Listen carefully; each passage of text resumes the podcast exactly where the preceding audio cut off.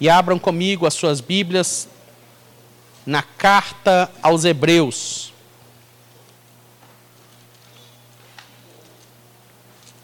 Hebreus capítulo 11. É o capítulo chamado do capítulo dos heróis da fé. São pessoas que, no nome de Deus, fizeram proezas. Não é? Hoje a gente fica labutando, reclamando, falando de tantas dificuldades. Hoje a gente pode carregar uma Bíblia debaixo do braço, a gente tem a Bíblia no celular, a gente tem acesso a ter o Espírito Santo no nosso coração através da entrega das nossas vidas a Jesus. A gente tem uma igreja, a gente tem uma liderança, a gente tem todo um recurso, mesmo muitas vezes assim a gente ainda a gente ainda reclama, a gente ainda murmura. Mas a hora que a gente olha para esse capítulo de Hebreus capítulo 11, a gente vê pessoas que viveram séculos antes de Jesus, sem Bíblia debaixo do braço, sem igreja para congregar, sem uma liderança, sem um pastoreio, sem o Espírito Santo morando dentro, e mesmo assim ainda fizeram coisas sobrenaturais. Para nós isso é uma lição. E hoje nós vamos ler apenas um versículo, porque nós vamos falar apenas da vida de uma pessoa. É uma lista tão enorme, tão cheia e tão variada, tão consistente, eh, de exemplos ali de, de fé, de pessoas assim que merecem ser imitadas. Mas nós vamos ler apenas o versículo de número 7. Hebreus 11, 7. Diz assim a palavra do Senhor. Todo mundo achou? Ou tem alguém ainda que está, né, mais ou menos e tal? Palavra diz assim: pela fé, Noé, quando avisado a respeito de coisas que ainda não se viam, movido por santo temor, construiu uma arca para salvar a sua família. Por meio da fé, ele condenou o mundo e tornou-se herdeiro da justiça que é segundo a fé. Aqui é um pouquinho diferente, né? Pela fé, Noé é avisado a respeito das coisas que ainda não se viam. Movido por santo, não é a mesma coisa, né? Outra, outra versão, na sua Bíblia está escrita a mesma coisa, mas com palavras diferentes. Leia aí para mim, por favor. Levanta a mão aí quem está escrito a mesma coisa. Isso, aí, crente.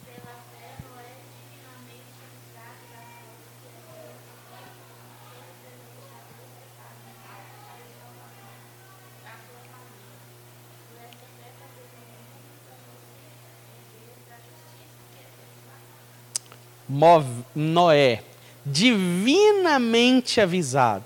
Isso é tremendo, né? Eu gosto mais dessa versão. Deveria ter vi, uh, trazido uma, uma Bíblia, né? Com essa, com essa, com essa colocação. Né? Como eu já falei, muitos personagens bíblicos, inclusive nesse capítulo aqui está cheio deles, com os exemplos, né? Com a história de vida deles ali sintetizados, inspiram a gente, né? Mas eu eu gosto de alguns uh, personagens bíblicos, eu gosto muito de Elias. Nós temos falado muito sobre Neemias, não é verdade? Né? Passo olhando para a vida de Davi, né? mesmo ali nos seus pecados que ele cometeu, isso ainda tira lição da atitude de quebrantamento, de arrependimento, de dependência dele, né? de Deus. É, você olha para a vida do apóstolo Paulo, né, que é uma pessoa que no final da sua vida fala assim: olha, combati o bom combate, cumpri a carreira, guardei a fé, pelo que desde agora me está preparada a coroa da vida. Né, ou seja, uma pessoa que olha para trás dos seus dias e diz assim: olha, tudo aquilo que eu tinha para fazer eu fiz, eu não estou devendo nada. Os sonhos e os planos de Deus se cumpriram na minha vida, mas nessa noite a gente quer olhar para a vida de Noé. Né? Esses dias, né, nós estamos começando, nós estamos na estação da primavera. Não é assim? O inverno foi tão seco, meses de estiagem. Né? Eu não sei quanto a sua conta de luz veio, né? mas a minha conta veio 470 reais. Gente, que vontade de vender tudo e ir embora para São Paulo. Né? Se é que é possível, né? se é que a conta lá não está mais cara. Sabe?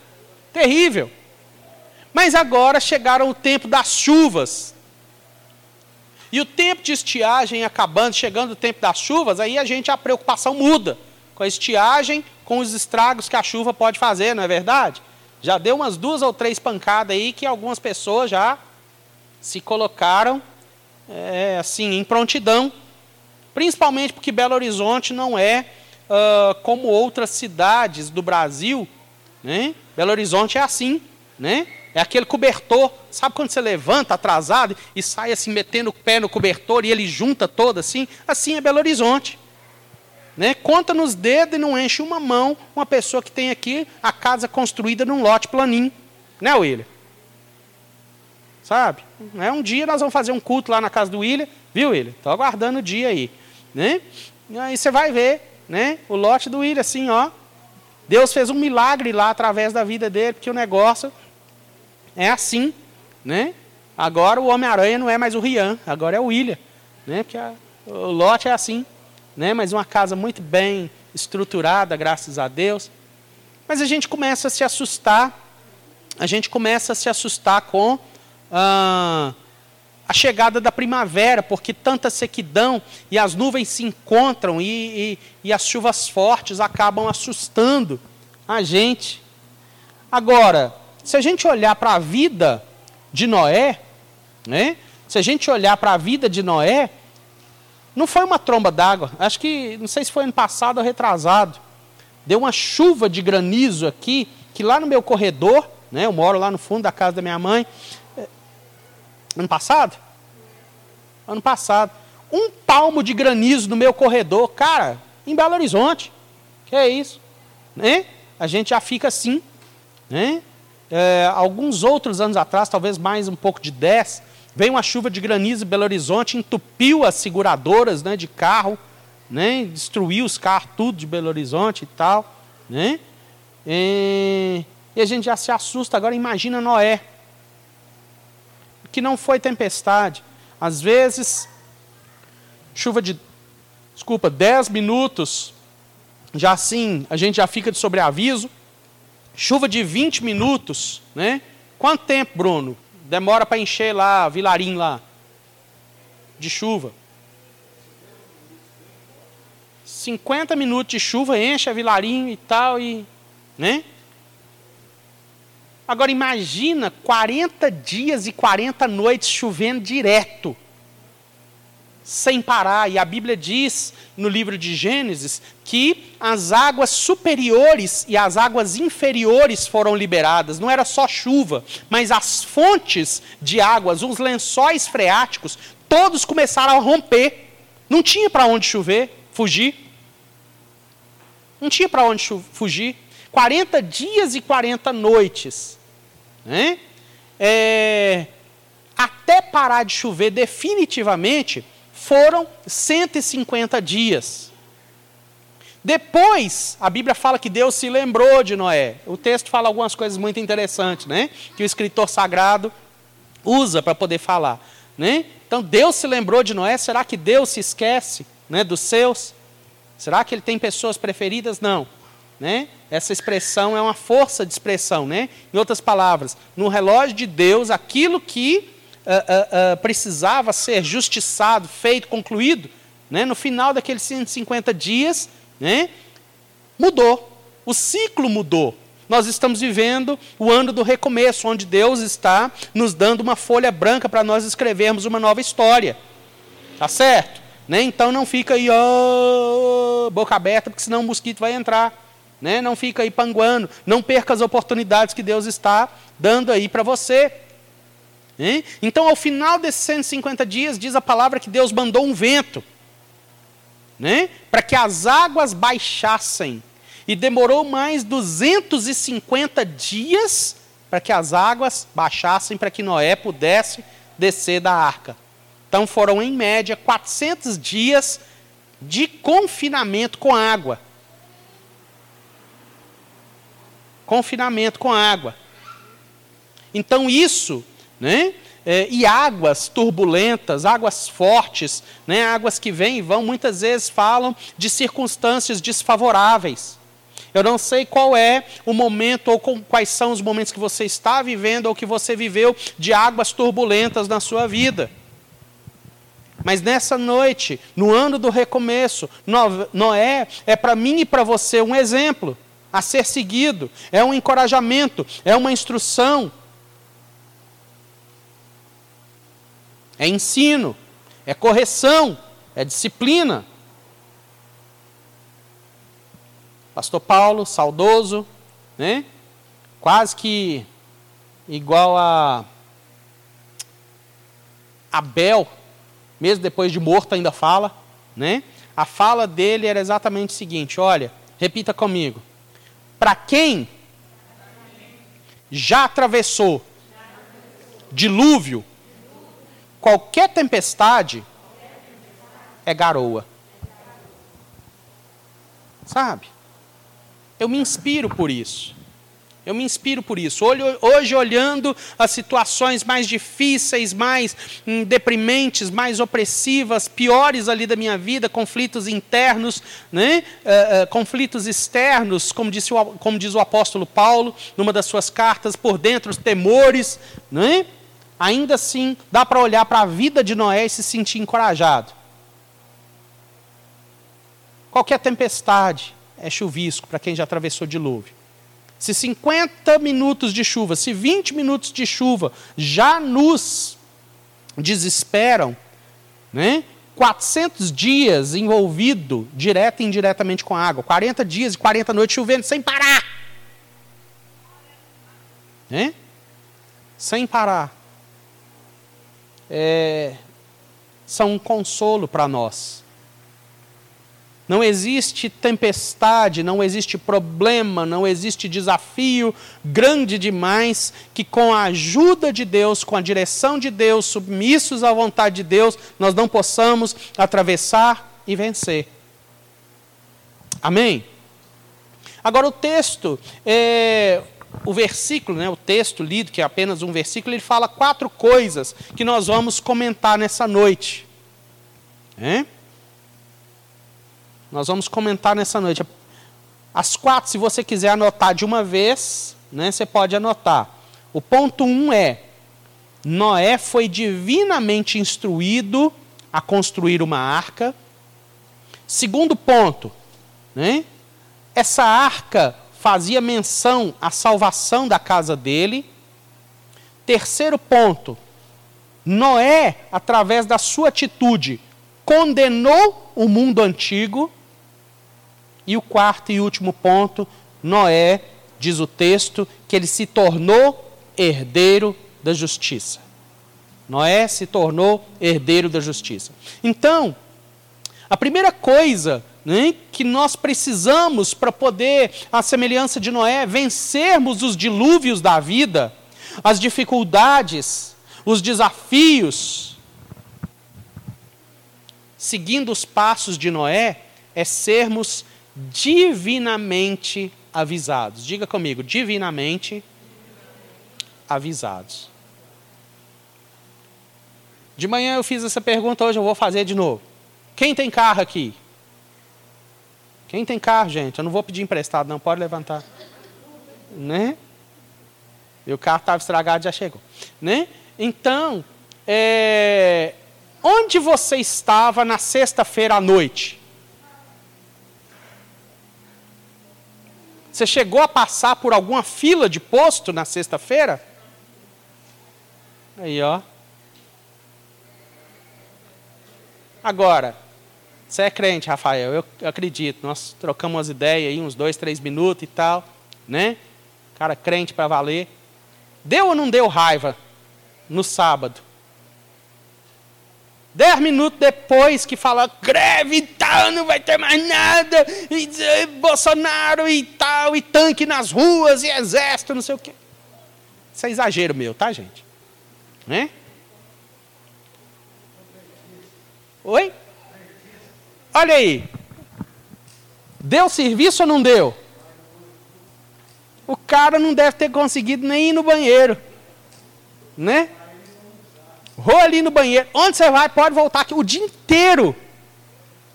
E no sábado o que, que aconteceu? Nada. Voltou tudo normal. Eu paguei quase sete real um litro de gasolina. Né? Quase sete real. Oi? Amanhã então aí, ó, hoje posto 24 horas. Qual que é o posto que você trabalha? Aí, na Catalão. Né? Então vai lá que ele vai dar o desconto, viu, gente? então, assim, mas aí a gente olha para a vida de Noé E Noé, ele não se abalou. Mesmo com a notícia das coisas que aconteceriam, a pior das coisas, a humanidade seria assim limpada, zerada, e Noé não se abalou porque ele foi divinamente avisado. Quais são as fontes de revelação que você tem tido na sua vida? O que, que tem uh, uh, uh, dado as cartas na sua vida para você ter o seu jeito de pensar, o seu jeito de agir, o seu jeito de conduzir sua vida? As fontes é a mídia. As fontes é os levantes de Satanás. As fontes são aquilo que as pessoas estão falando ou estão fazendo. A fonte é o seu coração enganoso, como diz a Bíblia, e demasiadamente corrupto. Ah, eu não estou querendo. Ah, eu não estou sentindo. Ah, eu não gosto disso. Ah, eu não gosto daquilo. A Bíblia fala que o meu e o seu coração são enganosos. A gente não pode ficar dando ouvido para o nosso próprio coração toda hora. Mas a Bíblia diz que Noé, ele foi divinamente avisado. Ele recebeu uma direção e uma revelação de Deus. Isso fala de quê? Que nós precisamos ser pessoas com coração sensível e ensinável. É? Acho que um dos desafios do pentecostalismo, ou seja, das igrejas que creem na renovação espiritual, na manifestação de dons espirituais para os dias de hoje, é não fazer besteira com a revelação e é não ficar ouvindo besteira. Entendeu? Será que fulano, quem é que vai ser meio escolhido para casar? Para. Entendeu? Né? Deus está me mostrando que o diabo odeia a sua vida. É mesmo? Olha, fantástico. Isso eu não sabia. Não estava escrito na Bíblia. Né? Sabe? Tem umas revelações assim tão superficiais, tão ralés, tão bobas que as pessoas ficam atrás. Mas diretrizes reais para a vida. Conhecer a mente de Deus, conhecer o coração de Deus, conhecer os planos de Deus, conhecer a palavra de Deus de maneira aprofundada para saber o contexto do que ele está falando, quando ele está falando, o que, que vai acontecer. Hoje em dia nós somos tão cruz para isso. Conta nos dedos e não enche uma mão as pessoas que hoje em dia são divinamente avisadas. Que tem uma revelação, que tem uma direção de Deus de verdade. Mas Deus espera, através dessa palavra, que você e eu nos tornemos pessoas abertas para a sua revelação, abertas para a sua direção, abertas para o seu querer, para nós não sermos pegos de surpresa a respeito de coisas que porventura estejam para acontecer. Ontem eu recebi uma, um, um WhatsApp. A pessoa não congrega aqui conosco. Pastor, beleza, beleza. E aí, como é que tá? E a vida dessa pessoa estava assim, caminhada ascendente, refazendo a vida, trabalho, família e tal, aquela coisa toda. Né? Montou uma lojinha, casa e tal, parente, não sei o quê. Aí falou, pastor, eu preciso te falar uma coisa, pode falar. Ah, eu reformei a casa toda, melhorei a casa toda e tal, aquela coisa toda, a loja, não sei o que e tal, mexi, estou trabalhando aqui agora, agora que eu acabei, meu parente, dono da casa, pediu a casa. Eu falei assim, eu já vi essa história em algum lugar.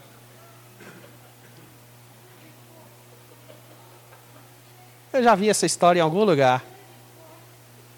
Mas a Bíblia diz que o homem, repita comigo, o homem que teme o Senhor, não receia de más notícias. Né? Praga de urubu bagro não pega, não, gente. Sabe? Maldição sem causa. Não tem causa. Não tem buraco, não tem brecha e tal. O que, que vai acontecer? Nada. quantas vezes, quantas circunstâncias já aconteceram conosco. E meu coração, que é parecido com o seu, como diz a pastora Vanusa, né? aqui nas minhas veias não circula água, circula é sangue. Né? A gente sente medo, dor, frio, fome, fica triste. Não é? Algumas situações que tentaram me oprimir. Deus, e agora? O que, que eu te falei? Senhor, não, o senhor não falou nada. Então não vai acontecer nada. Que a Bíblia fala que ele não faz nada sem antes avisar aos seus santos profetas. Agora a questão é, nessa noite, no primeiro ponto, você e eu temos sido dignos de receber revelação de Deus? Ou os nossos corações estão tão absorvidos com o externo, com as pessoas, com a situação, com o dinheiro, com o Bolsonaro, com a chuva, com a gasolina e etc., que a gente não consegue ouvir a voz de Deus?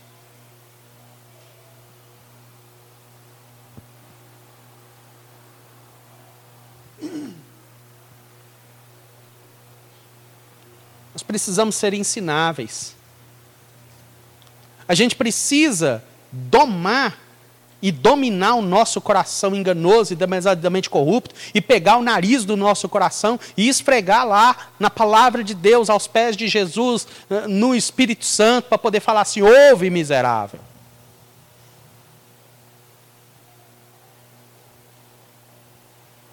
Porque a nossa tendência. Ou então, olha, Deus está falando. Não vi. Não sei. Como diria meu cunhado. Não lembro. Né? Não lembro.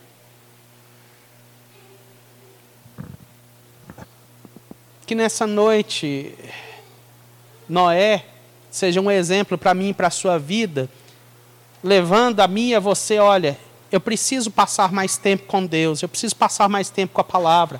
Eu preciso valorizar os momentos de orientação e instrução. Eu preciso dar valor para os cultos, eu preciso dar valor para o GC, eu preciso dar valor para o discipulado, eu preciso dar valor à prestação de contas. Eu preciso fazer uso da, comuni da, da comunhão dos santos. Às vezes você não tem um discipulador, mas na igreja tem alguém que você está se tornando mais próximo dessa pessoa e você vai vendo que é uma pessoa talvez madura, é uma pessoa digna ali de, de você ouvir, de você compartilhar o seu coração e muitas vezes você não faz uso disso.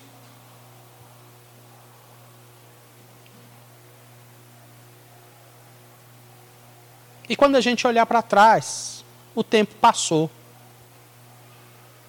Os livramentos virão? Sim, os livramentos virão. A bondade do Senhor virá? Sim, Ele é fiel à Sua palavra. Mas poderia ter sido tão mais ameno. Tem gente que passa tantos livramentos na vida e fica só dando glória a Deus, mas não aprende nunca. E o objetivo de Deus não é os livramentos, o objetivo de Deus é o aprendizado. Porque o aprendizado faz a mim e a você parecido com Jesus. Né? Talvez se eu desse oportunidades aqui, né? Poxa vida, quantos testemunhos de fé, quantas vitórias, quantas respostas de oração e tal, e você mudou de vida? Ah, é, Deus é misericordioso, né, pastor? Deus é bom demais. Não muda. Que o Senhor nos faça sensíveis, que o Senhor nos faça ensináveis, que o Senhor nos faça obedientes, que o Senhor nos faça crentes, que o Senhor nos faça disciplinados nessa noite. A segunda coisa, aliás, dentro da primeira ainda, dentro da primeira ainda, é que essa revelação divina levou Noé a se reinventar. Qual que era a profissão de Noé? O que, que ele fazia para poder ganhar dinheiro, para poder sustentar a família? Quem sabe aí?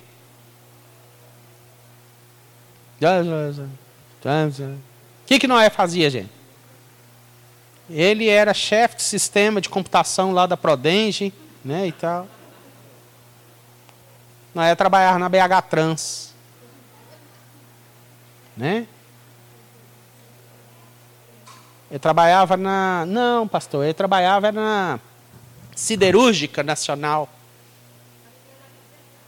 Aposentado. Não, não não era aposentado. Aí tá vendo? Dá dinheiro, mas não dá liberdade, né? Não é, meus irmãos, ele era agricultor. Mas a revelação de Deus fez com que ele tivesse que se tornar, se transformar num engenheiro naval. E a revelação de Deus muitas vezes vai colocar nas nossas mãos coisas que nós não somos acostumados a fazer. Coisas que a gente não é acostumado a ser. A revelação de Deus, ela vai fazer isso comigo e com você. Sabe? Agora, dentro dessa questão de coração sensível, de coração obediente, de coração ensinável, a pergunta de vestibular é: você está disposto a se reinventar? Você está disposto a recomeçar? Você está disposto a pagar um preço a mais, aprender coisas que você não sabe, a fazer coisas que você não sabe? Encontrei com uma menininha, dia desse aí para trás, que era quase que do tamanho da Mel, quando a gente conheceu. Família era intercessora, mantenedora nossa, em relação, em relação ao tempo que a gente estava se preparando para missões. E hoje já é uma moça casada, com filho etc., com o coração cheio de sonhos. A expectativa do meu coração é que algum dia ela passe aqui para poder fazer uma visita. Né? As figurinhas que a gente troca assim vão se encaixando igual pecinha de quebra-cabeça. Mas ela falou que é, ela estava cursando psicologia né? Ah, vou arrumar um emprego, psicologia dá muito dinheiro, né, Lidia? Dá e tal, aquela coisa toda, né? Então eu vou ser psicóloga e tal. Mas quando ela colocou o seu coração a Deus, diante de Deus e perguntou assim para Deus: Deus, o que, que o senhor quer da minha vida? Deus vira e falou assim para ela: Olha, seu chamado é com criança. Ela estava no último período de psicologia, largou a psicologia e já está concluindo o curso de pedagogia. Sabe? É só um exemplo. Amém? De coisas que talvez você precise mudar na sua vida, de postura, de posições, de aprendizado. Mas a questão é: no meu coração existe essa disposição? Porque a solução para poder vencer o dilúvio é a arca. E a arca depende de obediência. A arca, para ser construída, ela dependeu de humildade. Né? Ela dependeu de um coração ou de corações ensináveis, amolecidos, quebrantados. O segundo ponto, como eu falei, é que essa arca foi com uma finalidade específica. O versículo 7, aqui na parte, né, diz assim: olha, é, construiu uma arca para salvar a sua família. Diga, família. Aí tem alguns que gostam, não é verdade? Que é tá, família de carteirinha, né? Não sei se vai ouvir posteriormente essa mensagem lá no Spotify um dia, né? é, os melhores amigos do Bruno, né? É, da Lívia, né? Número 7522, já até passaram aqui, virada de ano conosco, né? Elisângela, Sérgio, Maria Clara e Rafaela, né? Uma família tão bonita. É, e a gente teve célula na casa deles, eles são lá do Triângulo. E eles passaram um tempo aqui em Belo Horizonte, a gente teve GC lá na casa deles. Mas assim, o sábado era sagrado. Eu não vou marcar nada para sábado, porque o sábado é o sábado da família. Mas o que vocês fazem no sábado? A gente vai lá para o Instituto Agronômico, todo sábado, fazer piquenique lá. Mas todo sábado? É, todo sábado. Ver o presépio do Pipiripau, contar as pedras que tem lá e tal, fazer as trilhas e tal. Mas vocês não fazem outra coisa? Não, a gente vai lá no Pipiripau. Hein? Então, quando a gente fala que Noé construiu a arca para salvar a sua família, a mentalidade egoísta dos dias de hoje pensa só na nossa própria casa. Hein? Eu, meu marido, meus meninos, eu, minha esposa, meus meninos, eu, meu pai, minha mãe. A gente só pensa nisso. Mas a expressão é, família aqui é oikos, no grego.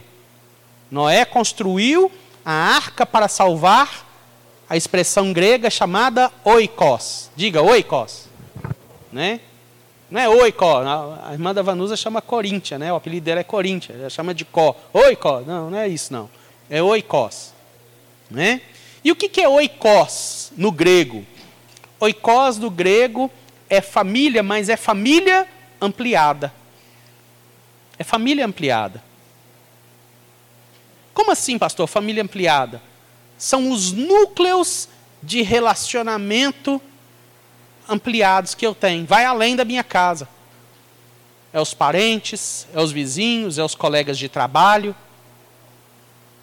Entendeu? Tudo isso era responsabilidade de Noé. Infelizmente, né, os únicos que quiseram dar ouvidos foram os de dentro de casa. Mas o objetivo de Deus era que o leque de relacionamentos de Noé fosse todo abrangido. Deus abençoando a minha vida e a sua vida, Deus alcançando o meu e o seu coração, Deus abrindo os meus olhos e seus olhos espirituais para a palavra da verdade, não é simplesmente abençoar a minha vida e a minha casa, mas é abençoar as pessoas que estão ao nosso redor especulando um pouco. Especulando um pouco. Poxa vida, pastor, mas se Noé colocasse o mundo inteiro, nem os bichos iam caber dentro da arca. Mas especulando um pouco, né? Um pensamento apócrifo, né? Pensamento apócrifo aí. A arca não era patenteada. Talvez se outras pessoas se aproximassem de Noé e se dessem a, a, a, conhecer a Noé, se aproximassem de Noé, o que, que você está fazendo? Oh, eu estou fazendo uma arca. Por quê? Vai vir um dilúvio. É mesmo, eu preciso fazer uma arca também, Noé. Me ensina? Eu te ensino. Vou fazendo aqui, você vai fazendo junto. A arca não era patenteada. Mas infelizmente só as pessoas de dentro da casa de Noé deram ouvidos a isso. Outra coisa que oikos significa, segundo alguns comentários bíblicos e dicionários, é assembleia. É a comunidade local, é o ajuntamento de pessoas que se é, é, é, entorna, né, que, que fica em torno ali do nome de Jesus. É a nossa igreja. Outra coisa que oikos significa, né, se o missionário Emerson tivesse aqui, ia ser muito bom, né? Mas é tribo, né? Noé construiu a arca para que a sua tribo fosse salva. Né? Estou falando do missionário Emerson porque ele passou 10 anos lá, né, no meio dos índios, agora no dia 25 vai ser ordenado pastor aqui da nossa, da nossa igreja, né? E é uma alegria. Mas tribo, Agora, não é só a tribo dos índios, existe a tribo urbana. Existe os colegas de escola, existe a galera. Né? Estou me lembrando aqui, existe os ex-amigos, os ex-colegas da minha tia passou lá em casa, dia desse aí para trás. Onde que é? Como é que é o lugar que ela falou? Que ela foi? É lá para aqueles lados lá de Cordisburgo. É Cordisburgo, mas tem um, um, é um hotel fazenda que tem lá. Onde que fica isso? Que ela mora nos Estados Unidos? Né? E aí, pasmem, ela estava indo para uma reunião de ex-colegas da faculdade. Eles estão comemorando 50 anos de formatura. 50 anos que ela formou em direito, foi embora, ainda tem comunhão com o pessoal. Eu falei assim, mas ainda tem alguém vivo, além da senhora? Ela falou, a turma tinha quase 150 alunos, deve ir umas 40 pessoas, mais ou menos, ainda. Falei, ah, bom. Né? Mas quando a gente olha para essas pessoas, que a gente ainda tem um vínculo com elas, ainda tem um link com elas, aí Deus fala comigo e com você: olha, a arca é para você incluir essas pessoas. Aqueles colegas de infância, aqueles colegas de escola, pessoas que você talvez tenha trabalhado no primeiro emprego, que aí você ainda se relaciona com elas. porque Noé foi divinamente avisado a respeito das coisas que haveriam de vir. E as coisas que haveriam de vir não eram boas, era juízo. Era juízo. E nós precisamos guardar o nosso coração, nós precisamos guardar a nossa fé, nós precisamos proteger a nossa vida. Quando a Bíblia fala, e não deixeis de congregar, como é costume de alguns, muito pelo contrário, que se façam orientações e admoestações, quanto, você, quanto mais vocês veem que aquele dia está se aproximando, não é simplesmente para poder ficar junto, geograficamente falando, não.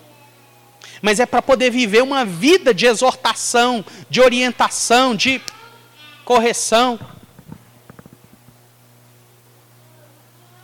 para poder aquela vida permanecer de pé na presença de Deus. O terceiro ponto, muito interessante, que o texto nos diz, é que Noé, ele não somente foi divinamente avisado, ele não somente construiu a arca para a salvação do seu oikos, mas ele também, ele condenou o mundo antigo.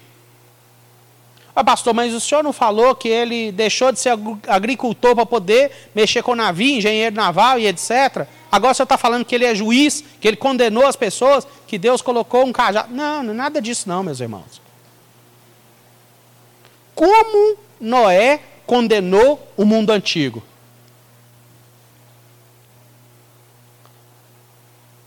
Vamos abrir as nossas Bíblias em Gênesis capítulo 6, versículos 5 a 7. Gênesis 6, 5 a 7.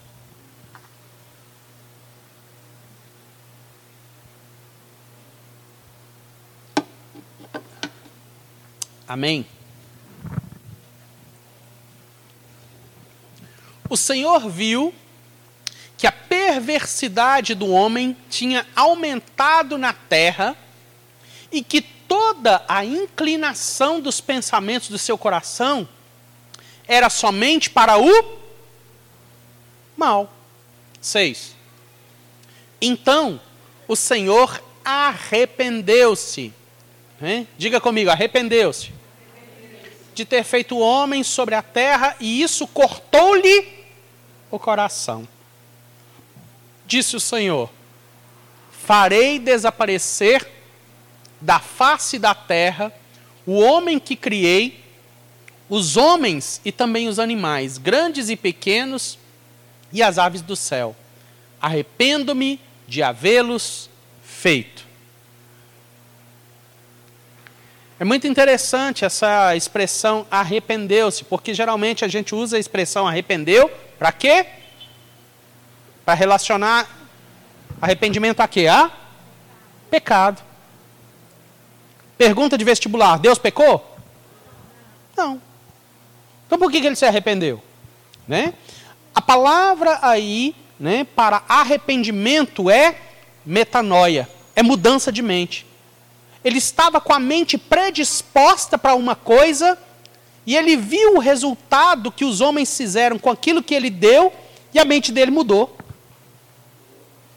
Pastor, me explica isso. É como se um empresário com muito dinheiro olhasse para um país bem pobre, uma vila, é, muitas mortes, muito isso e muito aquilo, e ele, disse, e, ele, e ele pensasse mais ou menos da seguinte maneira: olha, eu vou fazer um projeto, vou mandar um maquinário para aquele país, vou construir, vou construir, vou construir uma, uma, uma fábrica né? onde aquelas pessoas podem ter trabalho. Vou construir uma vila em volta para que todo mundo possa morar. Vou construir é, poços artesianos, água e dar condição de saúde, etc., porque eu quero ver a situação daquele povo sendo mudada. Amém? Isso é altruísta, isso é doador, isso é doador, isso é amoroso, isso é gracioso, isso é generoso. Né? Hoje em dia, assim, a gente não vê pessoas que fazem isso. A gente vê os mega empresários e etc. Só vou dar dinheiro se for ter restituição no imposto de renda, se a minha fama ficar assim, ficar assado e tal, e eu conseguir ganhar mais alguma coisa com isso. Mas doação por doação é só Deus. Agora, esse é um lado da moeda. Agora, o outro lado da moeda, pensa comigo. Se o povo, né, se o local que recebeu essa fábrica, essa vila e etc., na hora do benefício, todo mundo quer assinar a carteira, benefício, NPS, não sei o que e tal, plano de saúde, vale refeição. Você entendeu? Né? Todo mundo quer. Mas na hora de trabalhar, eu não quero trabalhar. O povo não vai trabalhar. Na hora de preservar as máquinas que vão alimentar a comida deles, eu não quero saber, eu vou quebrar as máquinas. Não, esse local é um local de trabalho, está ajudando a gente. Não. Eu vou me envolver com todos os funcionários aqui, vou pegar, vou jogar barai, vou arrumar um monte de mulher aqui dentro, vou tirar todo mundo do sério. As casas que a gente recebeu, nós vamos tudo vender igual Bolsa Família. Né? A galera recebeu casa do Bolsa Família, pagando 50, 60, 70 conto no mês, vai e vende por 10, 15 mil e volta lá para o meio do morro. Esse local aqui é uma fachada perfeita para poder virar um local de tráfico de droga, de prostituição, porque tem a empresa, tem a fachada, o dono lá está pagando, ninguém vai desconfiar, ninguém vai saber, nós vamos distorcer o propósito. Tá certo isso? Sim ou não? Isso revela gratidão? Né? Isso revela uma predisposição que a pessoa está mostrando que ela está recebendo a bondade, administrando de uma maneira correta a bondade que ela está recebendo. Aí vira o dono da fábrica e fala assim: olha, eu me arrependi de ter feito isso, eu quis ajudar as pessoas e ninguém quis. Vou fechar a fábrica. Porque senão eu vou ter mais problema. Senão as pessoas vão continuar se sujando mais, se prejudicando ainda mais. Vou fechar a fábrica. Ele está errado de pensar dessa maneira? Não. Porque a bondade né, não foi bem administrada. É isso que eu estava falando quando eu disse que a liberdade não pode ser dada para usar. É, é, a liberdade não pode ser usada para dar ocasião a carne. Paulo fala nos primeiros capítulos de Romanos que a graça de Deus ela não pode ser tomada em vão. E aí a gente começa a entender por que, que Noé condenou o mundo antigo. Não é porque Noé era perfeito, não é porque Noé não, é, não tinha pecado, não é? Porque depois de Adão, toda pessoa que nasce já nasce com a semente do pecado em seu coração. Agora, a questão é ser um pecador inconformado, é ser um pecador inconformado, ou então regar e reforçar a natureza pecaminosa do coração. Então, a multidão daquela época, né, a geração daquela época, estava indo toda numa direção na direção da ingratidão, na direção da perversidade ignorando a bondade e o amor de Deus. E Noé, ele fez a diferença naquela geração, porque mesmo com esse contexto favorável, ele estava procurando andar na contramão. Então Deus olhou e viu: olha, aquele camarada ele não é perfeito, mas ele não está satisfeito com aquilo que ele está vivendo no meio em que ele está vivendo. É por isso que Noé achou graça aos olhos de Deus. Não é porque ele era melhor. Às vezes é até meio complicado a gente falar de predestinação.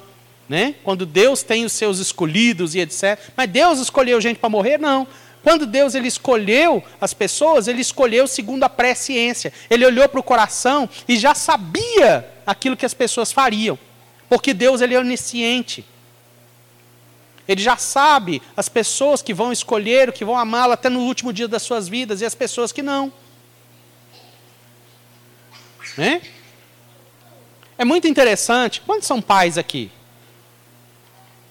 E a gente que é pai, geralmente a gente conhece os nossos filhos, não é assim? Né? Dia desse aí para trás, eu não ia falar, vou falar. Quem quiser, quem tiver ouvidos, ouça. Dia desse aí para trás, o menino fez aniversário. Aí eu saí com ele, dei ele um dinheiro, os parentes deram um dinheiro e tal, aquela coisa toda. E eu peguei e falei, olha, o que, que você está precisando? Eu estou precisando de um tênis. E eu pensei, o tênis que ele vai querer, o tênis que ele vai gostar, não vai dar para ele ir em tudo quanto é lugar. Eu preciso ajudar ele, orientar ele a comprar um tênis assim. Mais ou menos. Né? Que dá ele para ir em tudo quanto é lugar. Né? Além de ter dado ele dinheiro, fui lá com ele. Saí. Fomos nas lojas olhar os tênis. Aí, isso acontece. A gente conhece aquilo que os nossos filhos precisam, sim ou não? Né? Mas a gente também conhece aquilo que eles gostam. Às vezes a gente tenta dar alguma coisa e as bênçãos não, não quero, não vou, não gosto. Pode me matar, mas eu não uso. Né? Aí eu cheguei lá e vi um tênis bonito. Eu falei, compra esse tênis. Eu não gostei desse tênis. Eu falei assim, mas além do dinheiro que eu dei, eu sei, eu vou dar esse outro tênis de graça para você. Eu não quero. Toma o tênis, menino. Se você gostou, compra para você. É assim. É assim. Né? E muitas vezes Deus sabe aquilo que nós, como seus filhos, precisamos, e a gente fala assim: eu não quero. Morro, mas eu não uso. Gostou? Fica para você. A gente fala isso com Deus. Não é verdade? Deus ele tem o melhor caminho para nós. Mas Noé, ele condenou o mundo antigo porque ele teve um coração ensinável, ele teve um coração quebrantado. Ele entendeu a revelação divina. Entendeu? A revelação que Noé estava recebendo é: ah, Deus vai te dar sete vezes mais. Olha, você vai. Você vai trocar de marido e de esposa pela décima oitava vez só esse ano. Deus tem uma promessa para você. É essas promessas que estão saindo aí hoje. Essa bacalhação. Né? Mas Noé, ele, ele foi divinamente avisado. Ele recebeu uma revelação pura. Procura a Deus, coloca a sua vida diante de Deus para você receber revelações divinas ali profundas. Não fica assim com as coisas superficiais. E a semelhança de Noé, a expectativa de Deus é que nós eh, também possamos fazer a diferença nessa geração. Que nós sejamos inconformados. Está todo mundo caminhando nessa direção, mas eu vou caminhar na direção daquilo que Deus tem para mim.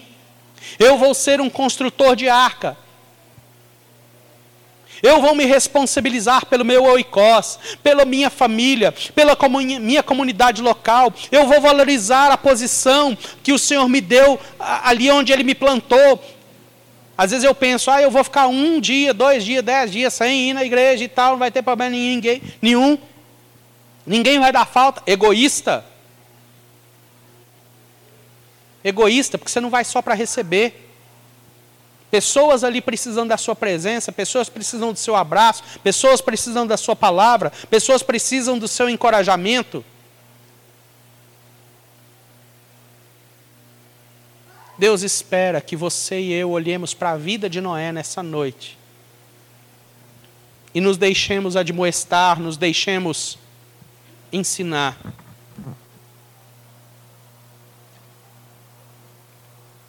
tudo aquilo que é prejudicial na minha e na sua vida, Deus quer tirar. Repita comigo. Tudo aquilo que é prejudicial na minha vida, Deus quer tirar.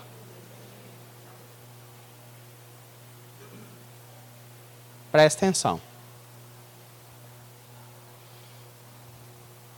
A Bíblia diz que Deus ele não tem prazer na morte do ímpio.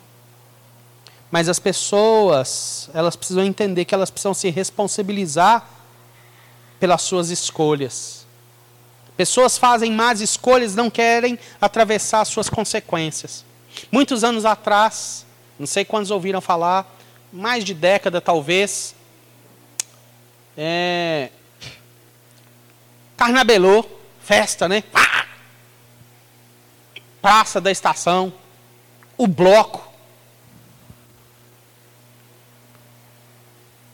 Uma galera aí, uma, um conjunto, uma tribo de homoafetivos, né? Porque hoje não pode falar outra coisa, né? Que se tornar, que contraíram o HIV, revoltados por terem contraído HIV, pegaram seringa contaminada com sangue e saíram distribuindo no meio do povo. Eu não vou morrer sozinho, um monte de gente vai também morrer comigo. Todo mundo que tiver aqui nesse negócio, nessa bagaça, vai morrer também. Vai pegar. Já que eu vou morrer, eu vou levar um monte de gente junto.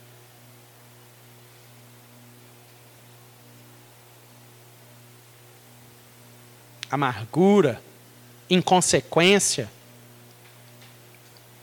a geração de Noé, os discípulos de Noé, eles pensam: eu vou construir uma arca. Essas pessoas, elas vão ser guardadas, essas pessoas, as pessoas que convivem comigo, elas vão ser protegidas. Elas vão ser divinamente avisadas através da minha vida. Eu vou trazer palavra de Deus, eu vou mostrar um estilo de vida diferente. Eu vou ser instrumento de encorajamento, eu vou ser instrumento de disciplina, eu vou ser instrumento de consolo eu vou me responsabilizar sobre essas pessoas. Infelizmente, não são todas as pessoas que escolhem dar ouvidos aos conselhos.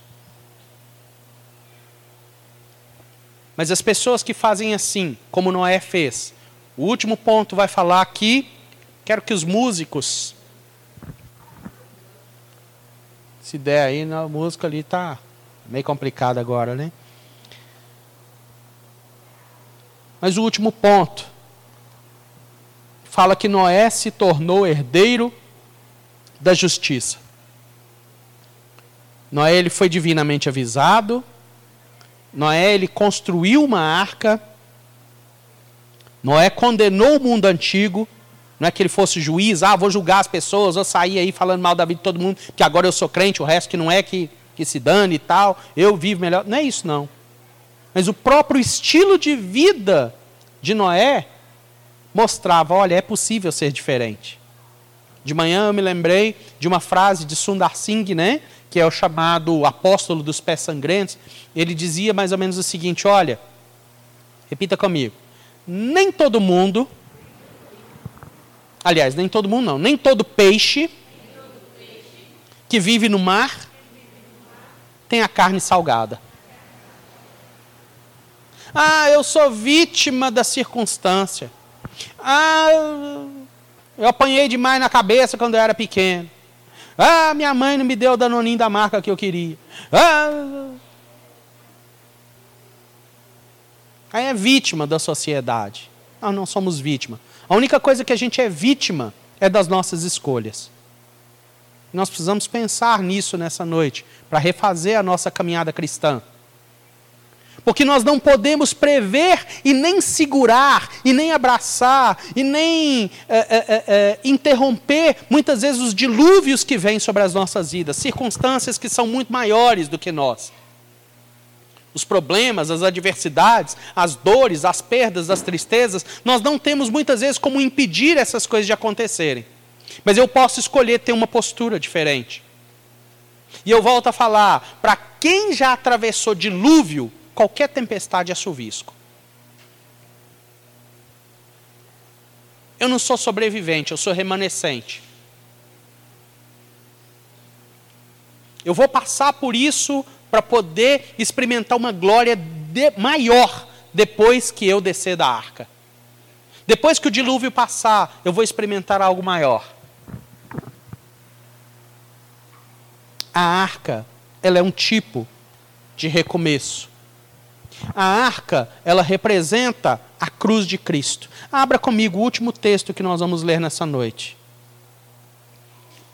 Primeira carta do apóstolo Pedro, vai andando aí para frente, para o final, você vai chegar em 1 Pedro, capítulo 3.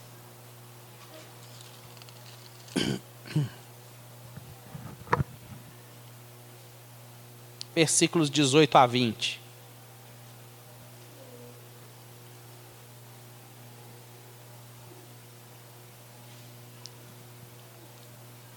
Amém? Provérbios não. Primeira carta do apóstolo Pedro, capítulo 3, versículo 18 a 20. Primeira Pedro. Alô, tem alguém aí? Aí, aí, aí. Lá no finalzinho da Bíblia.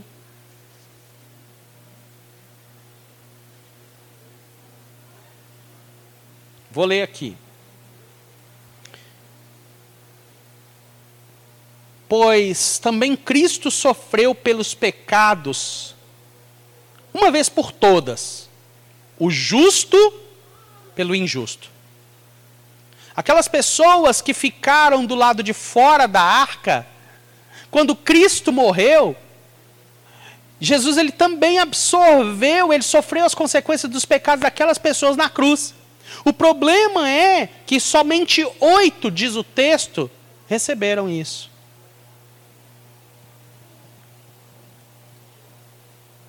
Pois Cristo sofreu pelos pecados uma vez por todos, o justo pelos injustos, para conduzir-nos a Deus. Ele foi morto no corpo, mas vivificado pelo Espírito, no qual também foi e pregou aos espíritos em prisão que há muito tempo desobedeceram. Aquelas pessoas que viviam na rebeldia. Mas mesmo na rebeldia, mesmo tendo recebido a, a informação de Cristo, Olha só o que, que aconteceu. Quando Deus esperava pacientemente nos dias de Noé. Ah, Deus é ruim. Ah, Deus condenou o mundo antigo. Ah, Deus foi isso, isso, aquilo, aquilo outro. Não. Hein? Esperava pacientemente nos dias de Noé enquanto a arca era construída. A paciência de Deus ela, ela é limitada ao tempo em que a arca precisa ser construída. Deus chama a mim e a você para sermos construtores de arcas, para a preservação da nossa família, do nosso oikos, do nosso leque de influência. E durante esse tempo, esse tempo de ensino, esse tempo de encorajamento, esse tempo de convite, esse tempo de porta da graça aberta, a paciência de Deus está de pé. Nela, apenas algumas pessoas, a saber, oito, foram salvas por meio da água. E isso é representado pelo batismo que agora também salva vocês não a remoção da sujeira do corpo, mas o compromisso de uma boa consciência diante de Deus por meio da ressurreição de Jesus Cristo, que subiu aos céus e está à direita do trono de Deus. A ele estão sujeitos anjos, autoridades e poderes. Vamos nos colocar de pé.